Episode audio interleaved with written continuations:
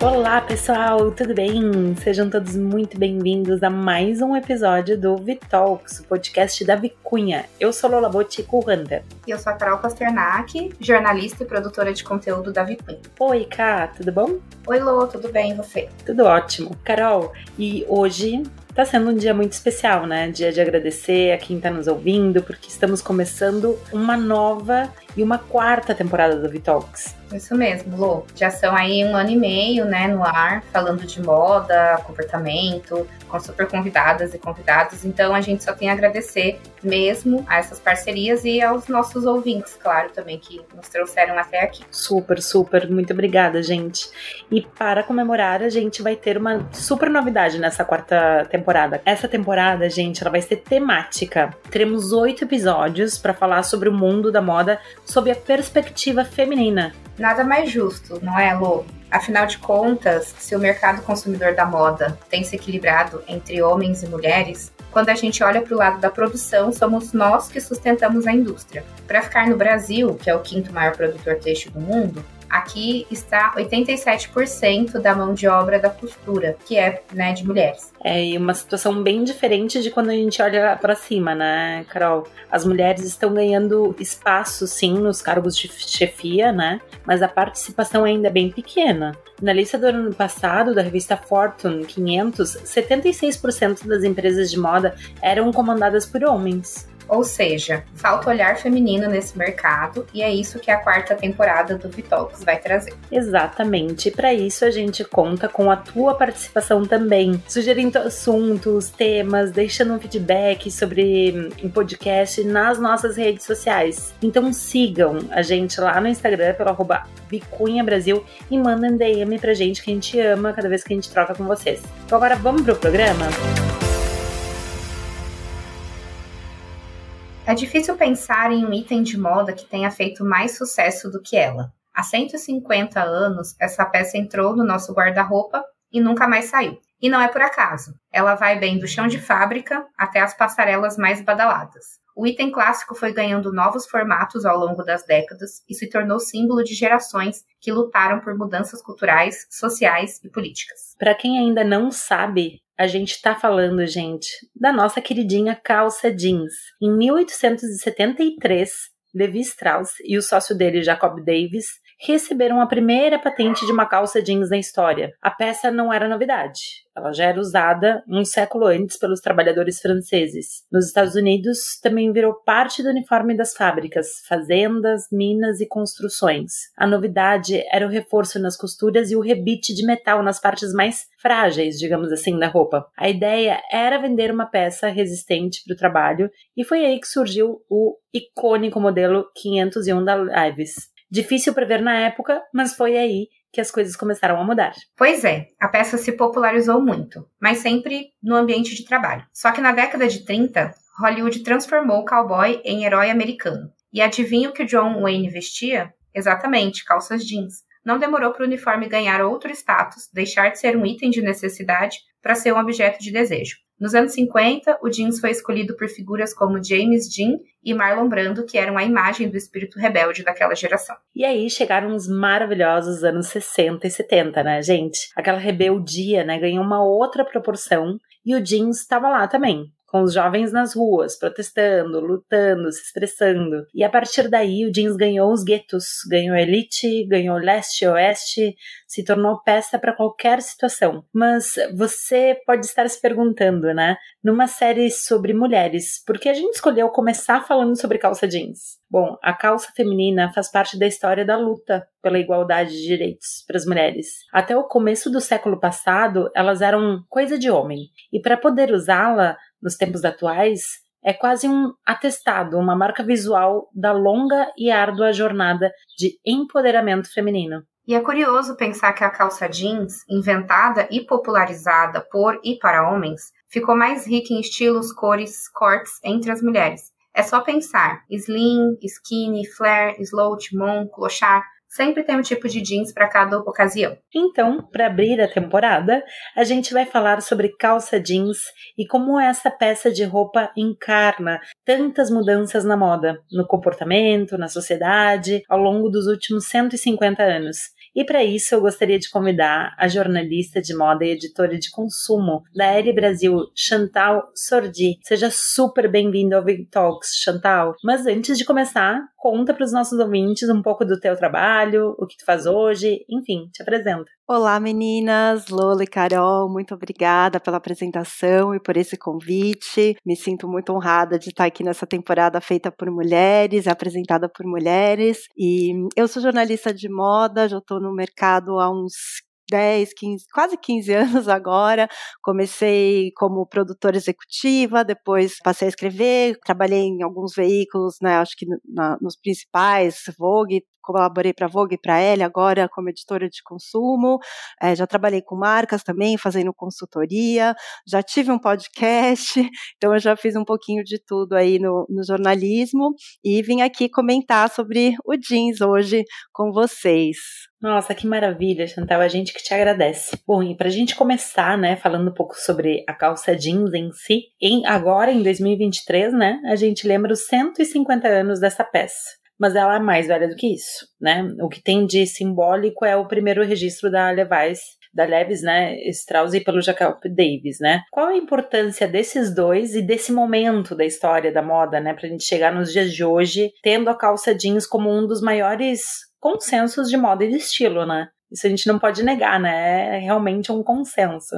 Sim, não tem como negar. O jeans ele está muito presente no nosso dia a dia desde aquela época e a importância deles é, é, enorme porque juntos, né? E é interessante falar que eles são, né, os dois imigrantes, apesar de ter sido feito lá nos Estados Unidos, o alemão Levi Strauss e o letoniano naturalizado americano Jacob Davis. Eles se juntaram nessa parceria financeira para comercializar as calças jeans com rebites e botões. Então, isso deixou a peça muito mais resistente para o tranco que os operários trabalhavam na corrida do ouro. Então foi um momento muito revolucionário, né? Porque isso permitiu que eles trabalhassem com mais segurança e a calça também, ela, aquele modelagem reta dela, com os rebites se tornou o uniforme básico aí dessa época e foi, enfim, continuando a, até onde a gente está hoje. Nossa, maravilha! E é, é muito legal a gente pensar como a inovação muitas vezes está nos detalhes detalhes, né? Totalmente, fez muita diferença. Foi o que realmente colocou a calça como uma peça usável, prática, né, pronta para bater, e acho que por isso ela se tornou tão importante no dia a dia, né? Porque era uma peça que você colocava ali e ela dura, ela, ela segura, né? Os rebites e, e depois o zíper também, né? Esses detalhes em metal que realmente revolucionaram a calça jeans para ela chegar no que é hoje. Chantal, ainda nesse tema, por que, que você acha que é, o que, que tem de tão icônico nesse modelo 501, né? E por que, que uma peça tão antiga ainda consegue se tornar tão atual? Você acha que tem alguma coisa a ver de ser a primeira ou, ou tem outras mensagens que a gente pode tirar? Eu acho que tem sim a ver de ser a primeira, mas tem alguns outros fatores que tornaram esse clássico um ícone assim de tanto tempo, né? Que é o design simples, né? O 501 ele permaneceu relativamente inalterado aí ao longo dos anos, né? Então, por ele ser muito atemporal, ele acabou se tornando um item básico no guarda-roupa, né? Ele é versátil, ele pode ser vestido de várias maneiras,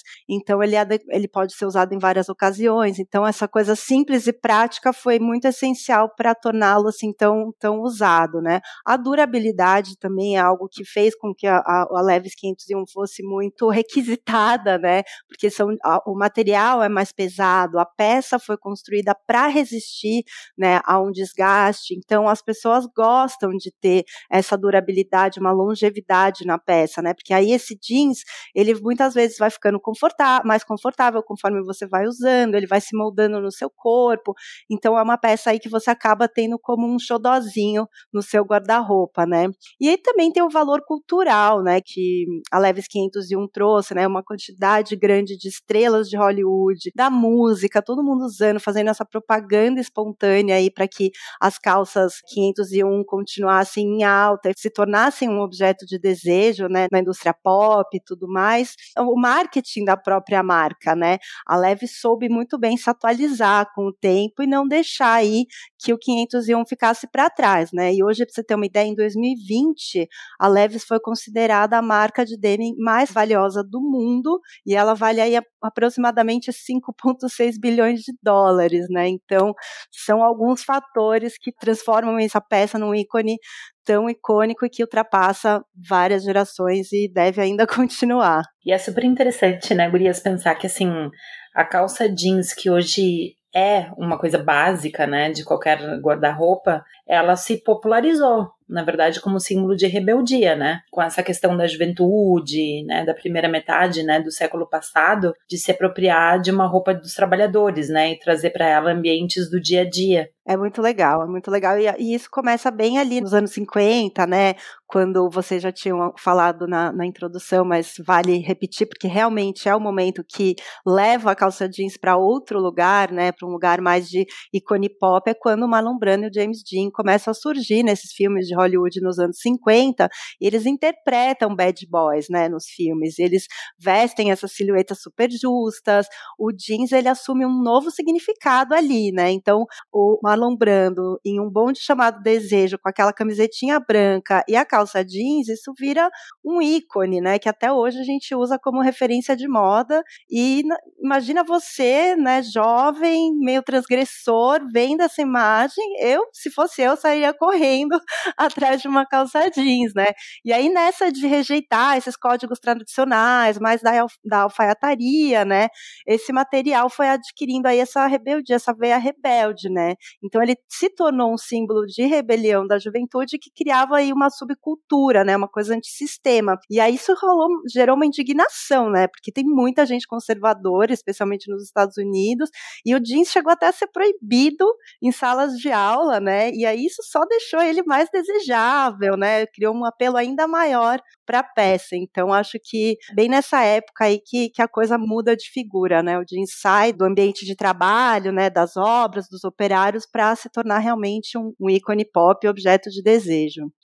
Não, total, e até os dias de hoje, né? Tipo, um, a gente sempre fala, né, que o jeans é o tecido mais democrático do mundo, né? Porque ele tá em todas as classes sociais, em todas as camadas, em todas as culturas, né, em todos os países locais, né, e ele se adequa, né, muito a uma questão que eu acho que faz parte do espírito jovem, assim, né, da juventude como um todo, independente das épocas, né, mas essa coisa da transformação, né, ele se alinha, né, aos movimentos novos, né. Mas, Chantal, quais as principais mudanças, assim, inovações pelo menos na sua opinião, que surgiram na calça jeans, né, desse período que a gente estava falando aí até hoje, que né, tá nas passarelas, tá em todo lugar. Desde aquela época teve muita coisa aí que aconteceu, então vou tentar assim pontuar algumas que eu acho que são principais, lógico, a gente teve as lavagens, as modelagens que foram, né, se transformando, a gente tem criação de modelos mais confortáveis, né, conforme a própria indústria vai evoluindo, novas tecnologias vão surgindo,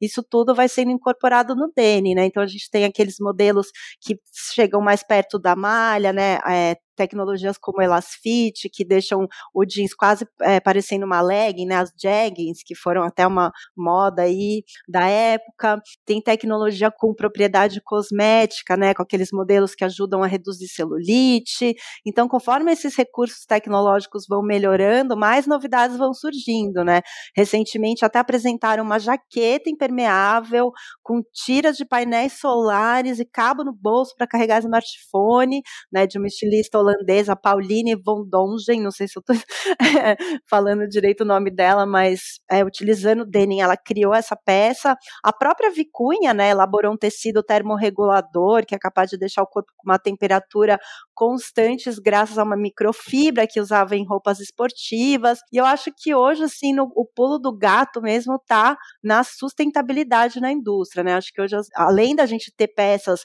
high-tech, com, com esses recursos de carregar telefone, acho que o principal mesmo que deve ser olhado é sobre a evolução sustentável, né? Porque o, o, a indústria do denim é muito poluente, ela gasta muita água, então as marcas, né, as indústrias têxteis têm inovado também para conseguir tecidos, itens de lavanderia que diminuam a aplicação de recursos químicos, tem diversas marcas que querem reduzir o desperdício. Então começam a reaproveitar sobras, transformando em novas peças, tingimentos mais naturais. Então tudo isso entra nesse guarda-chuva da sustentabilidade que eu acho que hoje é onde está a maior inovação do denim. Lógico que a gente tem inovações, né, como eu já falei, dessas peças aí super tecnológicas e também muitas novidades na moda em si, mas mais estéticas, né? Acho que o que a gente fala hoje de inovação mesmo, acho que é muito voltada para a sustentabilidade na indústria, para melhorar essa indústria que é tão, às vezes, complexa. Sim, sim, com certeza. Como a gente já evoluiu tanto, né? Então, usar dessas tecnologias que a gente tem hoje, que não tínhamos antes, para melhorar mesmo, né, a indústria e fazer com que a gente consiga comemorar mais 150 anos, né, da calça jeans. A gente precisa muito seguir esse caminho. Até tu falou em água, né, Chantal? A gente tem um estudo muito bacana, assim, vale super a pena para os ouvintes também, assim, que nos escutam, olharem os dados, né, de um estudo que a gente fez que se chama Pegada Hídrica Vicunha. É um estudo que realmente mapeou, né, quantos litros de água são usados desde o plantio do algodão até o pós-consumo, né? Até quando as pessoas já não utilizam mais, né, é, a peça jeans. Então os dados são bem interessantes, assim, é muito legal e eu acho que assim estudos como esses também, né, a gente compartilhando conhecimento com os consumidores, com a cadeia e tudo mais, tipo ajuda também, né, a essa questão da gente trazer uma maior consciência, né, porque uma coisa puxa a outra, né. Então o consumidor mais consciente, né, força as marcas, as empresas da indústria como um todo, enfim, deixa essa dica aí para todos para olharem esse estudo que é muito interessante. Bom, e agora pulando assim desse universo, né, para uma coisa um pouco mais de fama, assim, né? O look dos famosos, né? Quantas cenas, né, históricas aí a gente já presenciou, viu, assistiu, né? Madonna, Beyoncé, Britney Spears, né? Audrey Hepburn, né?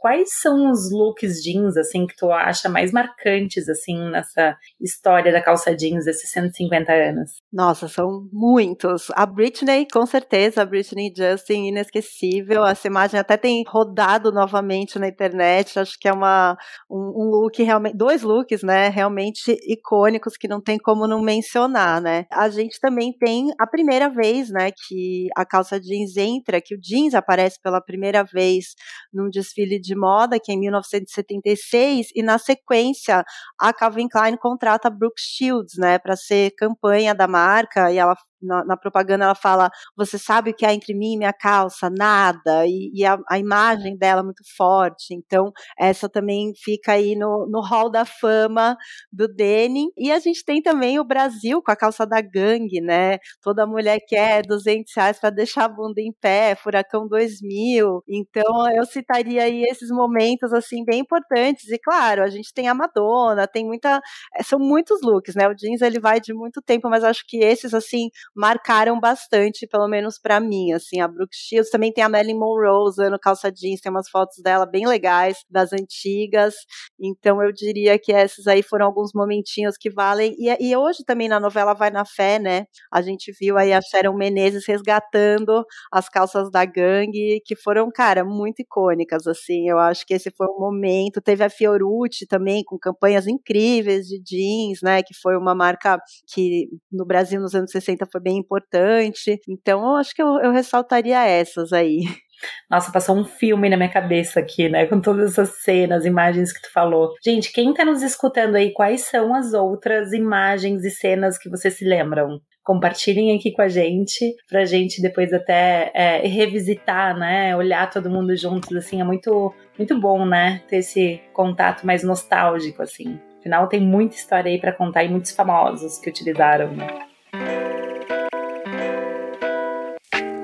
Chantal, existe um fenômeno, né, relativamente mais recente, se a gente pensar, né, em um século de história da calça jeans. Mas esse item ele entrou definitivamente nas passarelas do mundo, né? Eu queria que tu nos contasse, Chantal, um pouco dessa transição do jeans, né, de popular para uma matéria-prima de alta costura. E indo um pouco mais além, né, eu queria que tu nos falasse qual é o espaço hoje do jeans na alta costura, Legal. Também tem uma historinha meio longa, mas eu vou tentar ressaltar aí os pontos principais, né? Eu já tinha comentado que quando o jeans entrou na passarela da Calvin Klein em 1976, isso mudou bastante a imagem da peça, né? Que vira um item bem mais fashionista e foi junto numa mesma época que o Calvin Klein estava construindo aí esse império dele, né? Nos Estados Unidos e ele também ao mesmo tempo anunciava o tecido jeans poderia ser audacioso, posicionado posicionado como cultura, como um produto global com esse apelo quente, né? E aí foi dando tão certo as campanhas, tudo que ele foi, né, a imagem que ele foi criando com o jeans, que em 1983, numa entrevista que o Yves Saint Laurent deu para New York Magazine, ele disse que ele se arrependia de não ter criado jeans. E ele falou assim: ele tem expressão, modéstia e sex appeal, tudo que eu imagino para as minhas roupas. Então isso aí também já coloca um valor no, no jeans, assim, para o Yves Saint Laurent, que era um dos, foi, né, é até hoje um dos ícones da moda, falar desse jeito que queria ter inventado jeans, aí a gente vê que o negócio entrou num, num outro patamar, né? Mas na alta costura o jeans entrou mesmo em 1999 na passarela da Jean Paul Gaultier, é, foi aí que ele apareceu a primeira vez numa passarela de alta costura. E hoje ele é um instrumento muito mais de experimentação no luxo, né? A alta costura, ela, o jeans está ali como algo a ficar explorando novas possibilidades, quase que sem limites, né? Então vou dar alguns exemplos. Na temporada de alta costura agora que rolou em julho, ele apareceu, mas sempre produzido manualmente, exclusivo, com técnicas centenárias, uma qualidade excepcional, né? Então a gente teve o jeans na Valentino, o primeiro look que abriu o desfile que a Kaya Gerber usa, que era aparentemente uma calça jeans e uma camisa branca, mas aquele jeans não era denim, era uma, eram vários paetês tingidos de 80 tonalidades diferentes de índigo, costurados um a um em uma base de gazar de seda, mas se você olha de longe, você acha que é um jeans. E teve jeans também na passarela, um só, mas teve, né? A calça tinha várias aplicações douradas e ela é usada também com uma blusa branca e também foi utilizado um tecido upcycle de uma coleção raríssima da Leves de 19 1966. Então é o jeans aí realmente sendo colocado num patamar de muita exclusividade e de luxo, né? Na Balenciaga, o fio de denim ele foi usado numa trama que reproduz o xadrez príncipe de Gales, que é um tipo de xadrez, né? Normalmente feito de lã, mas foi com fio de denim, né? Que foi feito. E também teve gente que trocou o tecido por uma versão pintada a óleo. Em vez do jeans, era uma, uma pintura, né? Então a gente tem aí todas essas experimentações que estão rolando na alta costura, ou pessoas reproduzindo jeans de uma forma muito complexa e, e manual, e outras pessoas usando jeans também com intervenções, né? Então acho que na alta costura é um espaço que ele conseguiu aí para expandir para uma exclusividade, luxo completo. Voltando a tempos mais duros, né, da pandemia, teve muitas pessoas que falaram que a calça jeans estava com os dias contados, né? Porque a gente não tem essa, talvez, mania de usar calça jeans em casa e tudo mais. Mas, assim, né, que bom que a pandemia passou e o jeans ele continuou super forte. Você acha que algum dia ele pode sair de moda? Olha, Carol, eu acho difícil, viu? Porque esse exemplo que a gente pega da pandemia é um exemplo interessante de como o jeans é forte, né? Nem a pandemia conseguiu tirá-lo aí de cena. Então, acho difícil ele sair de moda, né? Enquanto as marcas continuarem apostando nele, colocando ele na passarela. Eu acompanhei agora a Semana de Moda Internacional, tá, tá acabando, de verão 2024. Hoje é o último dia da Semana de Moda de Paris. Eu vi muita coleção com jeans. Então, quanto as marcas que são desejadas, que são procuradas, continuar continuarem apostando no jeans, elas estão apostando, né? Enquanto a gente também tem o fast fashion, né, impulsionando jeans, eu acho bem difícil que ele saia de moda, mas é aí que vem a questão da sustentabilidade. Eu acho que esse é o grande pulo do gato, assim, para a gente continuar com um jeans na moda, ele precisa estar tá pautado num pensamento mais consciente, seja de moda circular, seja de inovação na indústria. Eu acho que o jeans ele não pode perder essa preocupação, né? A indústria não pode perder essa preocupação, senão o que, que adianta a gente estar tá com um jeans maravilhoso se não consegue sair na rua por causa do, do clima que a gente não vai conseguir viver nessa terra. Então, eu acho que é isso. O que que tu sente que vem aí pela frente em relação de tendências agora no sentido um pouco mais estético? Temos algumas, temos algumas tendencinhas aí já para o ano que vem, né? A gente vai ver tons mais escuros, bastante tons de cinza, preto, né? Muita camada de tom escuro na peça. Aí a gente tem também a carona do quiet luxury, né? Que tanto se falou do luxo discreto, isso ainda influencia as coleções. Então a gente vai ver bastante jeans em off-white, creme, tecidos soltos, mais lânguidos, assim, combinados com essas silhuetas ligeiramente amplas, tipo blazer, né? Mas ainda minimalistas. A gente ainda tem uma influência dos anos 90 na moda, muita saia longa tá rolando, assim, tá rolando meio agora, mas acho que ainda continua. Cintura baixa, peça sem cos, muita cintura baixa. E aí nessa coisa mais relaxada também, de modelagens mais soltas, né? Lavagens claras e naturais. A gente também continua com bastante modelagem ampla. A skinny ainda não vai voltar por enquanto, assim, a gente tem um movimentinho de skinny aí tentando retomar, mas realmente a gente vai ver muita proporção mais ampla nessas, nessas modelagens, umas barras exageradas, essas barras que vão uh, cobre um pouco do, do sapato. Tem o famoso jorts, que eu não, eu não gosto muito desse, desse nome, mas é uma espécie de. É um, é um híbrido de bermuda e pantacur. A gente também deve ver bastante disso. Na parte de cima, a gente tem aí bastante jaqueta, umas jaquetas arredondadas tipo Top Gun, outras mais retas, mas sempre com ar meio utilitário, bastante bolso. E por um lado mais high-tech, a gente tem aí bastante superfície manipulada, laser, lavagens malucas, uns grafismos assim, umas padronagens bem impactantes, tipo acid jeans elevado à última potência e bastante textura metalizada e iridescente. Acho que esses são assim algumas das principais tendências que a gente vê na próxima temporada, mas o jeans está sempre nos surpreendendo e trazendo novidades, mas essas daí acho que já, já vale a pena ter no radar. Excelente, gente, amei essas dicas, essa tua visão, assim, de tendências, então quem está nos escutando, anotem aí, vamos seguir, estudar, né, bastante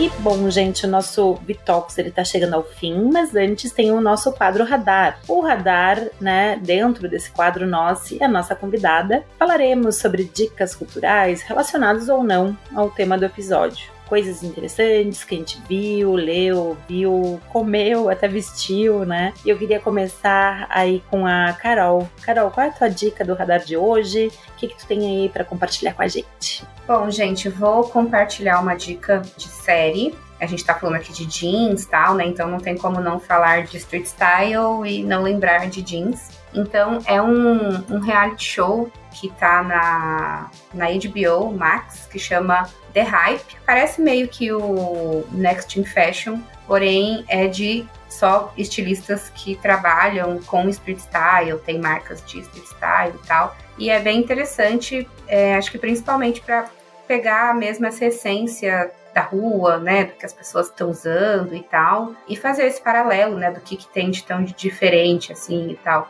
Então é, é bem interessante, tem convidados famosos também para serem os jurados. Vale a pena ir assistir. Nossa, Carol, amei a tua dica, vou correndo buscar para assistir. Muito interessante ver essa ligação, né, da moda com as ruas e o jeans. É muito isso, né? Muito bacana, cara. E tu, Chantal, quais são as dicas pro nosso radar que tu queres compartilhar aqui? Legal, legal. Bom, eu sou meio fã do Wes Anderson, então acho que eu vou dar duas diquinhas aí para assistir e uma de gastronomia e drinks sobre o Wes Anderson. Eu sou muito fã dele e ele lançou agora alguns curtas na Netflix, são uns curtinhas de 30 minutos que são bem interessantes. E tem um documentário que já está aí faz um tempo, mas já que a gente está falando de jeans, cultura pop, moda, né? Tem esse documentário que chama White Hot, que é sobre a história da Abercrombie Fitch e fala sobre a ascensão e queda dessa marca, né? Que essa marca também foi bem icônica, com campanhas do Bruce Weber e tem aí uns momentos muito obscuros também que rolaram. Então, para quem gosta de moda, é um documentário bem interessante. E no último final de semana, né, a dica gastronômica, eu moro em São Paulo e na Santa Cecília tem um, um bar japonês assim, que eu adoro também a cultura japonesa, é o Koya 88 no Instagram deles coi88 vocês encontram aí mais informações, mas é super gostoso, assim, ele tem entradinhas, é, um taco de alga e, e atum, que é uma delícia, é, e muitos drinks com saquê, uns drinks que eu nunca, assim, drinks autorais muito gostosos, muito refrescantes aí, que nesses dias de calor foi bem legal, foi, foi muito gostoso de conhecer. Gente, e a minha dica, né, é um livro que se chama Jeans, a roupa que transcende a moda, da escritora Luca Toria, e ele fala bastante, assim, sobre a história, sobre as influências, sobre muitos temas que a gente conversou aqui, né, eu acho que é um livro bem completo e bem legal, assim, tipo, pra gente ter, guardar, né, um livro que mistura técnica com história e, hum, enfim, é jeans, né, gente, é paixão total. então, essa é minha dica, é isso. Chantal, eu espero que tu tenha curtido estar aqui com a gente, porque a gente adorou. Foi muito legal te ter aqui e eu gostaria que tu deixasse uma mensagem para os nossos ouvintes e para gente, para gente ir se despedindo. Legal, Lula. Foi um prazerzão estar aqui com vocês. Muito obrigada, Lola. Muito obrigada, Carol e o pessoal da Vicunha. Adorei essa conversa. Eu sou muito apaixonada por jeans. E eu também estou aí nessa busca por ter uma consciência maior na hora que a gente vai consumir. Então, para quem quiser aí continuar essa conversa, eu tô lá no Instagram e também posso dar umas dicas de brechós e tal, para a gente impulsionar essa moda circular. Então foi muito legal falar com vocês e, e, poder trocar essa ideia sobre esse material que a gente faz essa peça aí, que a calça jeans tão importante no nosso guarda-roupa. Quem é louco por jeans sabe, né? A paixão que a gente tem. E eu adoro descobrir essas coisas, então foi muito bacana essa troca. Gostaria de agradecer mais uma vez pelo convite. E também, quem puder aí fazer o um merchanzinho básico, L Brasil, tamo aí. Quem quiser nos seguir, também temos aí uns conteúdinhos bons para vocês acompanharem. Conteúdinhos não, né, Chantal? Não seja modesta. ah, isso né, vamos ter humildades. Eu ia fazer essa brincadeira e a Carol, né? Tipo, gente, conteúdinho nada, conteúdões maravilhosos. Sigam muito, que é uma zona incrível que faz. Eba, eba. Eu faço até coleção. Tô tentando fazer coleção de L aqui na minha casa. Ai, que demais. Então, bom. Então é isso, gente. A gente chegou ao fim de mais um Vitalks. Então, agradecer aí por quem nos ouviu até aqui. Comentem o que, que vocês acharam desse episódio. Se tiverem alguma dúvida também, podem mandar pra gente. A gente vai ficar muito feliz em responder. E, claro, sigam a gente, né? E acompanhem essa nova temporada que tá começando agora, que tá muito boa. Fechando o episódio com chave de ouro e iniciando aí essa quarta temporada, né, de uma maneira muito gostosa. Então, se vocês gostaram do nosso episódio, avaliem a gente aí com cinco estrelas e não esqueçam também de seguir o nosso podcast aonde vocês estiverem nos ouvindo, para sempre saber quando o próximo episódio vai ao ar e saberem todas as novidades também. Então, um super beijo e até mais. Até mais. Beijo, meninas. Tchau, tchau. Tchau, obrigada.